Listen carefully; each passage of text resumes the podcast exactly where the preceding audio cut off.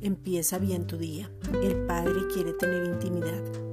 Antes de nacer de nuevo, el Padre nos atrajo con cuerdas de amor y quiere revelarse, o sea, traer luz en cada área donde aún no tenemos claridad. Él se manifiesta y nos habla por medio de la conciencia, la creación, las escrituras y nuestro amado Jesucristo.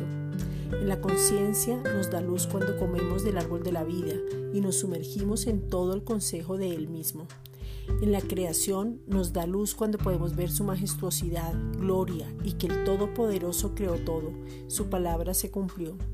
La palabra de Dios es Cristo mismo, y cada vez que vamos a ella nos podemos encontrar y su palabra se cumple en nosotros y se hace realidad cuando nos hallamos en ella.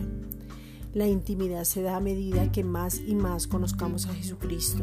La intimidad viene por tiempo, reposo, confianza, escuchar atentamente y conocer su amor inagotable para que lo podamos expresar a otros.